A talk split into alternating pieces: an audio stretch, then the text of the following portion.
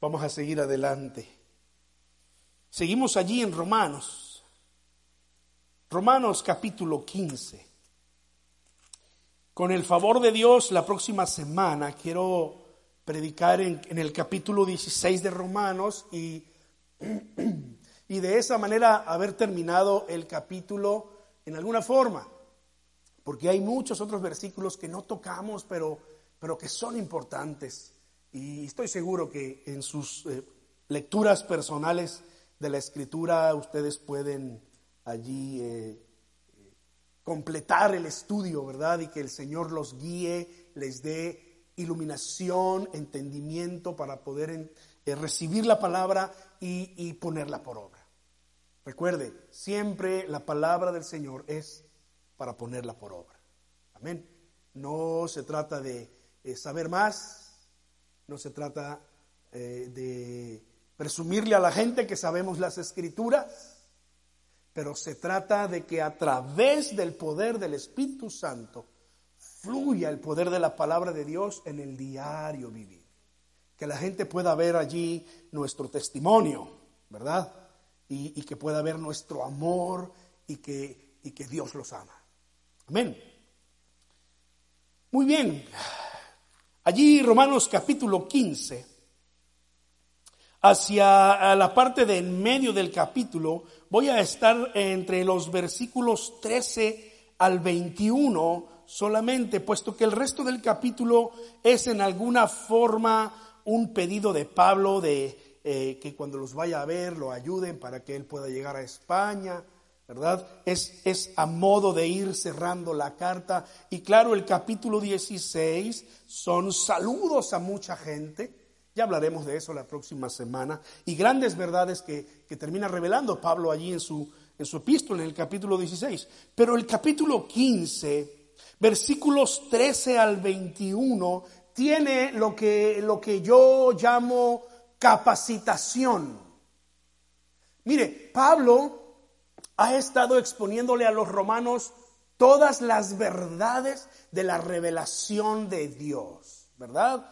Que el Señor nos escogió para ser de Jesucristo, para ser santificados por su Espíritu Santo. De ahí pasó a hablar acerca del pecado, capítulos 1, 2 y 3. Luego en el capítulo 4 y 5 empezó a decir que eh, Jesucristo vino con el propósito de, de, romper con la maldición del pecado, darnos perdón de pecado, redimirnos o justificarnos, como lo dice en 5.1. Luego, capítulos 6 y 7, Pablo va a hablar acerca de esa realidad interna en todos nosotros llamada pecado cómo el pecado se ha adueñado de la naturaleza humana, de manera que Pablo hablaba acerca de la carne, ¿verdad? Los deseos de la carne en contra de los deseos del Espíritu, las obras de la carne en contra del fruto del Espíritu.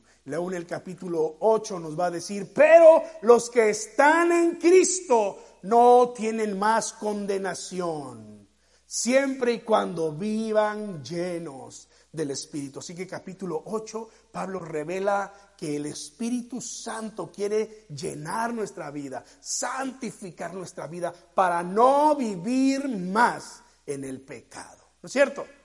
Luego capítulo 9, 10 y 11, Pablo va a hablar desde su corazón diciendo, me duele mucho que mis paisanos, los judíos, no han creído en Cristo, pero esto es plan de Dios para que ustedes los gentiles, lo que leíamos aquí en el, al, principio del capítulo 15, para que ustedes los gentiles conocieran al Señor. Dios quiso injertarnos en su tronco, en, su planta y, darnos a beber de la savia de, su pueblo. De manera que nosotros, los gentiles, venimos a ser el, el Israel espiritual y por lo tanto también el pueblo de Dios. Entonces llega el capítulo 12 y en el capítulo 12 Pablo empieza a dar cosas prácticas, empieza a hablar de la necesidad de, de, reconocer que somos un solo cuerpo, pero que a la vez somos muchos miembros y somos diversos No obstante que somos diversos y hay que respetar nuestra unicidad, nuestra diversidad, Él nos llama a vivir en amor. Ustedes pueden encontrar allí capítulo 12, capítulo 13, 14 y parte del capítulo 15, como Pablo dice, se trata de vivir en amor. Amor verdadero, amor que acepta, amor que perdona, amor que soporta. Saben ustedes que la, la, mayor expresión entre nosotros de amor es cuando nos perdonamos y decidimos soportarnos unos a otros. Sí, porque es fácil amar cuando las cosas van bien. Pero qué desafío es amar a los que no te favorecen, ¿no es cierto? Y el reto que tiene el Señor Jesucristo para sus discípulos es a estar acá arriba y decir, ama a tus enemigos. Bendice a los que te maldicen. Ora por los que te ultrajan. Dígame, sí o no, es un verdadero desafío vivir en el amor. No es nada romántico, no tiene nada que ver con lo que el mundo pinta. El verdadero amor es práctico. Dice una canción popular por allí de una banda mexicana, el verdadero amor perdona. Yo no sé si el grupo Maná eh, ha leído la Biblia o no, pero si acaso no, pues está declarando una gran verdad en las escrituras, porque la palabra del Señor siempre nos va a llevar a ese punto. ¿Qué fue lo que hizo Dios por medio de Jesucristo al morir en una cruz, manifestando así lo, lo, grandioso de su amor? Perdonarnos, perdonarnos. Y dígame usted sí o no, el Señor, como dice Pablo, el Señor nos ha recibido, el Señor nos acepta, nos, nos, nos soporta. Por lo tanto, deberíamos hacer lo mismo nosotros entre nosotros mismos. Pablo escribiendo.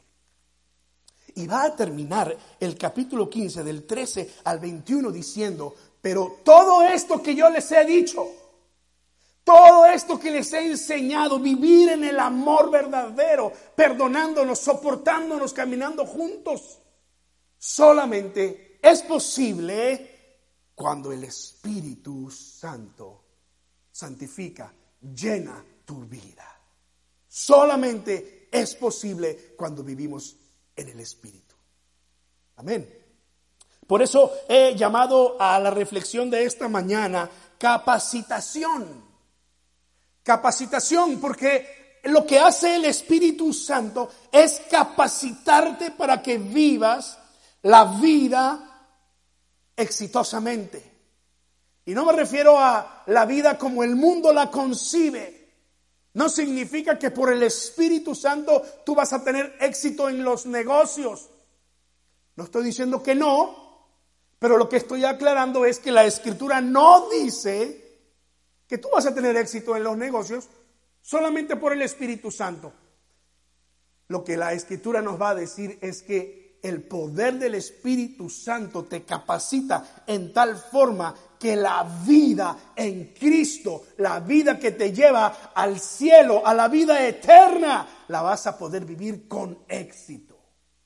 Amar a los que no son fáciles de amar perdonar a los que te ofenden, amar a tu enemigo, soportarnos unos a otros, a otros, bendecir a los que te maldicen y te ultrajan. La expresión máxima del amor. Bien, me he voluntariado para ayudar a cortar la grama de la propiedad de la iglesia. ¿No les gusta cómo se ve? E-, esto lo hice yo esta semana. Entonces, eh, bueno, yo solía usar una de esas poderosas eh, podadoras de caminar. poderosas, ¿verdad? Entonces aquí, sí, claro, tienen una de caminar, pero, pero para las esquinitas tienen una máquina de esas de, de eh, ¿cómo le llaman? Uh, zero turn, ¿verdad? Esas, donde, que, que, da vuelta en su propio eje 180 y puedes estar ahí dando vueltas si tú quieres. ¿verdad? Esas máquinas son, son potentes, hermanos. No se recomienda usar en la lluvia porque, porque puedes derrapar, puedes, puedes tener un accidente. Lo comprobé ayer, ¿verdad? Este, no tuve un accidente, pero cuando estaba terminando, estaba empezando la lloviznita y el piso empezó a ponerse húmedo. Dije, bueno, ojalá pueda terminar todo lo que se ve. y lo que no se ve lo dejaremos para después. No, sí lo terminé, sí lo terminé. Eh, excepto una parte de allá de, de, aquel vecino, no le digan que no lo pude hacer, ¿verdad? Pero él, cuando se despierte hoy, lo va a descubrir. Tuve que tomar una capacitación para poder manejar esa máquina. Yo solía pensar, ¿qué, qué tan complicado puede ser manejar esa máquina? Así que muy valientemente le dije a los hermanos, hey, apúntenme, quiero ayudar, ¿verdad? Quiero ayudar. Entonces, eh, llegó el día, llegué ahí, me, me, enseñaron cómo prender, dije, bueno, esto va para arriba, esto va para abajo, esto va para un lado, esto va para el otro. No, no se ve difícil. Muy bien, llegó el momento, me senté, y no prendía. Ah, no, es que te se está olvidando. Ah, sí, este botón tiene que estar para arriba. Ok.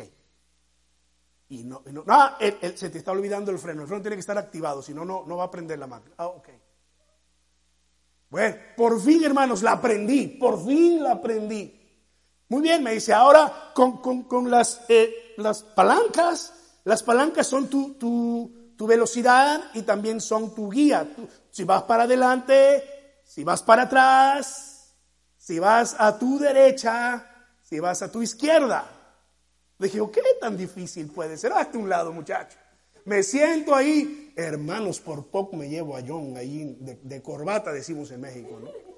Por poco, de verdad, literalmente se, se quitó porque, pues yo hice una vuelta muy brusca, eso, eso es muy sensible. Entonces, Dios mío. Me dice, no, no, no te preocupes, vas a agarrar la práctica.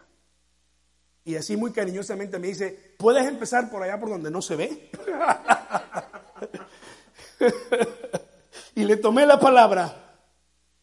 Fui y empecé por allá y hacia el final de ese día, hermanos, ya, ya yo dominaba esa máquina como un experto. Llegaba al fin de, la, de, la, de, la, de, de donde se tenía que cortar y rápido estaba listo. Vámonos, ¿verdad? Hasta brincaba de cuando salía. Puede ser que alguien más inteligente que yo, más hábil que yo en estas cosas, pueda manipular una de esas máquinas sin capacitación. Puede ser. Yo por lo menos no. Me ha tomado, este es el segundo mes que lo hago y, tuve que llamar al hermano Paul para que viniera a ayudarme a prender la máquina. No pude prender la máquina. Ya después me enteré que la batería no está funcionando. dije, ah, entonces no soy yo, ¿verdad? Pero hay cosas para lo que necesitamos capacitación. Todos los trabajos donde usted aplique y usted llegue por primera vez, le van a dar un entrenamiento aunque sea mínimo. Son pocos los empleos en donde usted llega y le dicen, es tu primer día, así, ah, pues mira, ponte ahí en esa línea y ponte a, eh, a agarrar eso y que no se te vaya. Y así estuvo mi esposa una vez, llegó a un trabajo no le dieron ningún entrenamiento. Y ella llegó ese día y dice, pues a mí me dijeron ponte ahí y empieza a agarrar esas piezas de pollo que no se te vayan y no sé a dónde las echaba. Dije, bueno, raro, ¿verdad? Porque en todos los lugares hay capacitación, hay entrenamiento, porque se trata de hacer las cosas bien, porque si no tenemos ese entrenamiento, esa capacitación, entonces la empresa no va a tener la producción que quisiera porque los empleados no están haciendo el trabajo como se espera. Eso es lo que debería ser normal. Pero lo cierto es que en la vida en Cristo nosotros precisamos de la capacitación del Espíritu Santo. Cuando utilizamos la palabra capacitación, obviamente entendemos que viene de la palabra capacitar es decir, dar el poder necesario para que puedas realizar una tarea. Dar el poder necesario. Te van a, dar lo que tú necesitas tener para que realices la tarea adecuadamente. Por eso fue que Jesucristo le dijo a sus discípulos, cuando él estaba a punto de ascender, no se vayan de Jerusalén hasta que venga la promesa del Padre hasta que reciban la promesa del, Padre, el Espíritu Santo, que los va a llenar por completo. El Espíritu Santo sería su capacitación para poder enfrentar y tener éxito en lo que habían sido llamados a hacer. Y ellos fueron obedientes. Y se quedaron allí en Jerusalén. Y estuvieron diez días después de que Jesús había ascendido juntos en oración, dice Hechos capítulo 1 y capítulo 2, y, y, esperando la promesa del Padre. Y un día, el día de Pentecostés, entonces vino del cielo el Espíritu Santo y los llenó con poder. Y a partir de allí, ellos cumplieron eh, su tarea con éxito. La Biblia llama a esto de muchas formas. La llenura del Espíritu, la plenitud del Espíritu, el bautismo con el Espíritu Santo, el bautismo del Espíritu Santo, la santificación del Espíritu. Y podemos pasarnos aquí mucho tiempo eh, eh, conociendo otras formas más en cómo la Biblia llama al mismo hecho el momento en el que tú decides profundizar en tu relación personal con Dios y le dices, necesito el poder de tu Espíritu Santo, porque no puedo tener éxito si tú no me llenas con el poder de tu Espíritu Santo. Pero recibirán poder, les dijo el Señor Jesucristo, recibirán poder. Hacia el final de su carta, Pablo quiere asegurarse que la iglesia lo entienda perfectamente, que, que, ellos recuerden lo importante que es el Espíritu Santo en la vida de un creyente. Y por eso, entre los versículos 13 al 21, lo va a mencionar hasta tres veces. Y en esas tres ocasiones distintas va a mencionar las diversas áreas donde el Espíritu Santo obra en nuestra vida de manera particular. Aquí está la primera.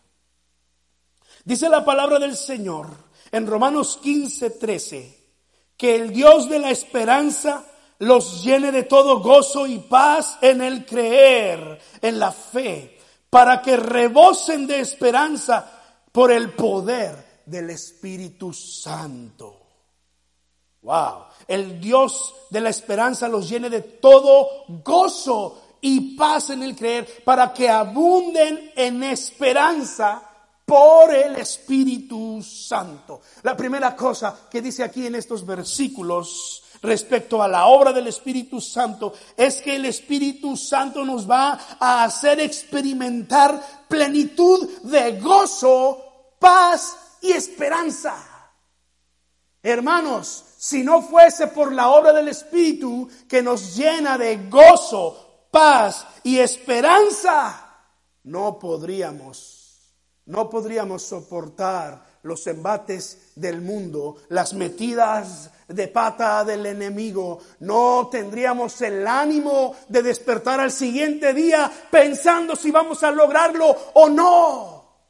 Pero el Espíritu Santo, dice aquí la, la, palabra del Señor, los llene de todo gozo y paz para que abunden en esperanza.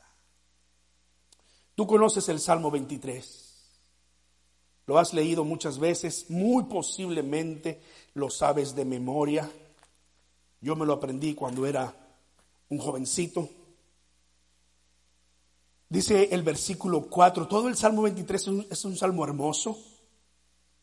Habla acerca de, de cómo el Señor es el buen pastor, que está con nosotros en todo tiempo, ¿verdad? Pero mira el versículo 4, dice, aunque ande en valle de sombra de muerte, ¿qué? No temeré mal alguno porque tú estarás conmigo tu vara y tu callado me infundirán aliento. Aunque deba yo pasar por el valle más sombrío, así sea un valle de muerte, no temeré.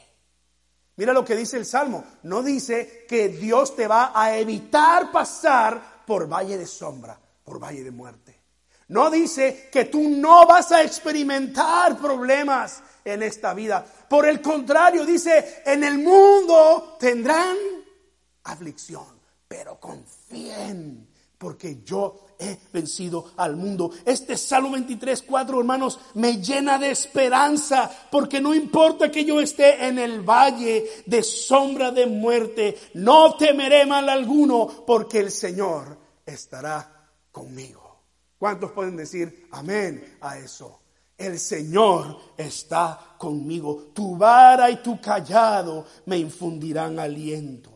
Algún día vamos a, hacer un estudio detenido sobre el Salmo 23 y vamos a encontrar que la vara y el callado servía para dos cosas. Servía para recoger a la oveja que estaba lejos en lugares donde el pastor no podía llegar con su mano, pero también muchas veces servía para corregir el rumbo de cierta ovejita que a veces solemos querer desviarnos del camino.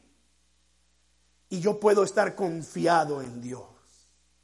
Su Espíritu Santo me llena de gozo, de paz y de esperanza. No, no importan las circunstancias que puedas estar pasando, Dios está contigo.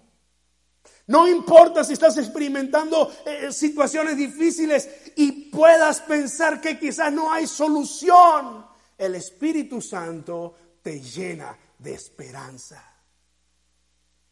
¿Cómo, no vamos a anhelar el Espíritu Santo? Su presencia nos llena de gozo y de paz. Paz en medio de la tormenta. Esperanza cuando no puedas seguir, dice, dice una canción popular cristiana. Aún con tu mundo hecho pedazos, el Señor guiará tus pasos. Puedes tener paz en la tormenta. ¿No le das gracias a Dios? Segundo lugar, no solamente nos llena de gozo, paz y esperanza, pero dice el versículo 16, vuelvo a, a Romanos capítulo 15, versículo 16, porque dice allí la palabra del Señor. Pablo está diciendo, les he escrito desde el versículo 15, con toda franqueza como para hacerles recordar, por la gracia que Dios me ha dado, para ser ministro de Jesucristo a los no judíos, a los gentiles, y ministrarles el Evangelio de Dios, para que ellos sean una ofrenda agradable a Dios, santificada por el Espíritu Santo. Wow. Para que los gentiles les sean ofrenda agradable, santificada por el Espíritu Santo. El Espíritu Santo con su poder purifica, santifica nuestras vidas de tal manera, hermanos, que venimos a hacer una ofrenda viva, un sacrificio vivo, santo y agradable a Dios. Romanos capítulo 12 1 y 2. Eso es lo que nos dice. Dice allí, ese es el verdadero servicio de adoración. Esa es la verdadera adoración cuando hemos sido santificados y purificados y adoramos a Dios con un corazón transformado. El Espíritu Santo quiere purificar nuestro corazón desde lo más profundo. Cuando Él purifica nuestro corazón desde lo más profundo, entonces nuestra vida empieza a dar evidencia hacia afuera, poco a poco, de manera que el fruto del Espíritu empieza a ser evidente en tu vida. ¿Cuál es el fruto del Espíritu? ¿Lo recuerdas? Amor. Es interesante que el fruto del Espíritu empiece con amor, ¿verdad? El amor es lo más importante, recuerde. Amor gozo, paz, paciencia. Vamos a detenernos ahí. Amor, gozo, paz. ¿Qué es lo primero que dice Pablo ahí en Romanos 15 que hace el Espíritu? Que nos llena de todo gozo y paz y esperanza. Es el fruto del Espíritu, amor, gozo, paz, paciencia. ¿Cuántos de nosotros necesitamos paciencia? Sí soy.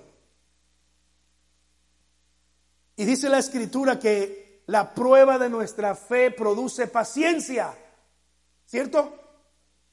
De manera que si usted necesita paciencia y usted ora al Señor, dame paciencia, ya sabe lo que le espera. Yo le tengo una mejor. Llénese del Espíritu. Y cuando pase por las pruebas, usted va a pasar con, con, lleno de gozo, lleno de paz y con esperanza, porque sabemos en manos de quién estamos porque sabemos cómo termina la historia. Dice Billy Graham en uno de sus libros, hey, he leído Apocalipsis y nosotros ganamos al final. Y Cristo gana al final. Esa es esperanza. Sé cómo terminará. Sé cómo terminará.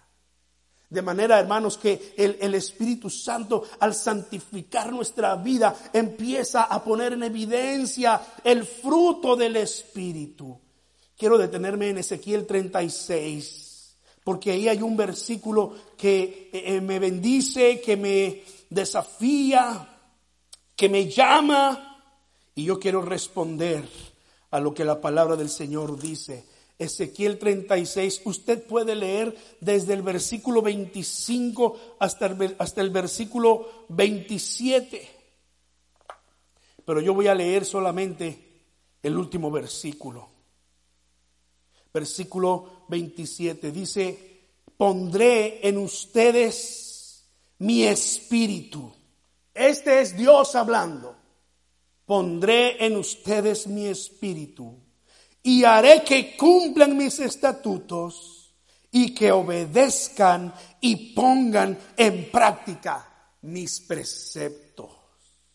Pondré dentro de ustedes mi espíritu y haré que anden en mis estatutos y guarden mis preceptos y los pongan por obra, dice el Señor. El poder santificador del Espíritu Santo hace posible esto. No eh, nos hemos quejado alguna vez diciendo, oh, qué difícil es la vida cristiana. O no ha escuchado a alguien decir, oh, qué difícil es ser fiel al Señor en este tiempo. Bueno, dice la palabra del Señor como promesa para nosotros en Ezequiel 36, 27, y pondré dentro de ustedes mi espíritu y haré que anden en mis estatutos y guarden mis preceptos y los pongan por obra. ¿Quién es el que hará eso? El Espíritu Santo en el corazón del creyente, Dios obrando en nosotros. Hermanos, no es con nuestras propias fuerzas. Gracias a Dios. Busquemos la llenura del Espíritu Santo. Esto es poder de Dios para el día a día. Es la forma en cómo podemos asegurar la victoria en cualquier batalla. Su Espíritu en nosotros. Y finalmente, versículo 19.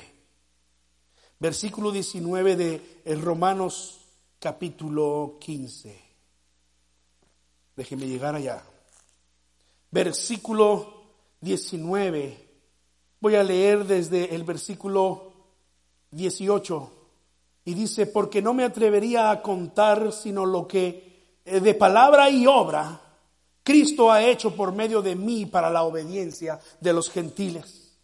Y esto mediante poderosas señales y prodigios en el poder de quién? Del Espíritu de Dios. De tal manera que desde Jerusalén y por todos los alrededores hasta Ilírico, todo lo he llenado del Evangelio de Cristo. Pablo está deteniéndose aquí a recordar las palabras de Jesucristo.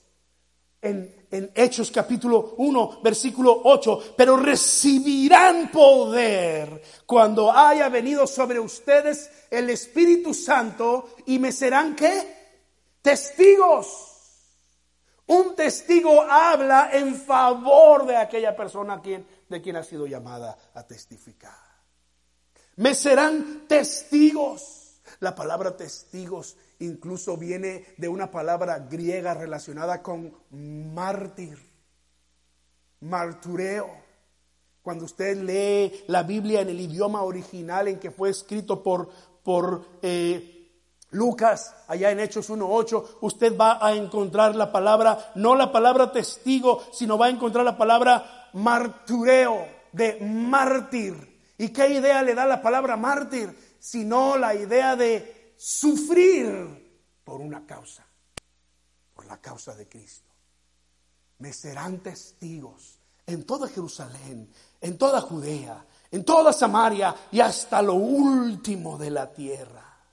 Hermanos, el poder del Espíritu Santo en nosotros nos hace sus testigos. Pero dice aquí el texto completo de Romanos 15, 19, con potencia de señales y prodigios en el poder del Espíritu. Es una gran diferencia cuando intentamos obrar en nuestras propias fuerzas. Pero cuando nosotros dependemos del poder del Espíritu y dejamos a Dios obrar, entonces el Señor hace su obra. Nosotros solamente tenemos que dejarnos usar. Tenemos que hacer lo que nos toca. Abra su boca, comparta su historia. Dígale a la gente, esta es mi historia. Yo estaba perdido, pero ahora he sido encontrado por Cristo. Esta es mi historia. Yo vivía en el pecado, pero ahora el Señor me ha rescatado de allí y me ha dado vida eterna. Esta es mi historia. Este es mi testimonio de salvación. Cantábamos al, al inicio del servicio, ¿no? Creo en señales y prodigios porque el Señor quiere realizar, aún en este siglo XXI, señales y prodigios a través de nosotros y en nosotros. En este siglo, en donde la tecnología, en donde los avances científicos están empujando al hombre a creer cada vez menos en Dios, hace 100 años a alguien le dolía la cabeza y oraba. Pero en este tiempo a alguien le duele la cabeza y se toma una de esas pastillitas que vienen de Alemania. No lo digo para no darle promoción. Pero es terrible cómo el ser humano va dependiendo cada vez más de la ciencia y la tecnología y olvidándose de Dios.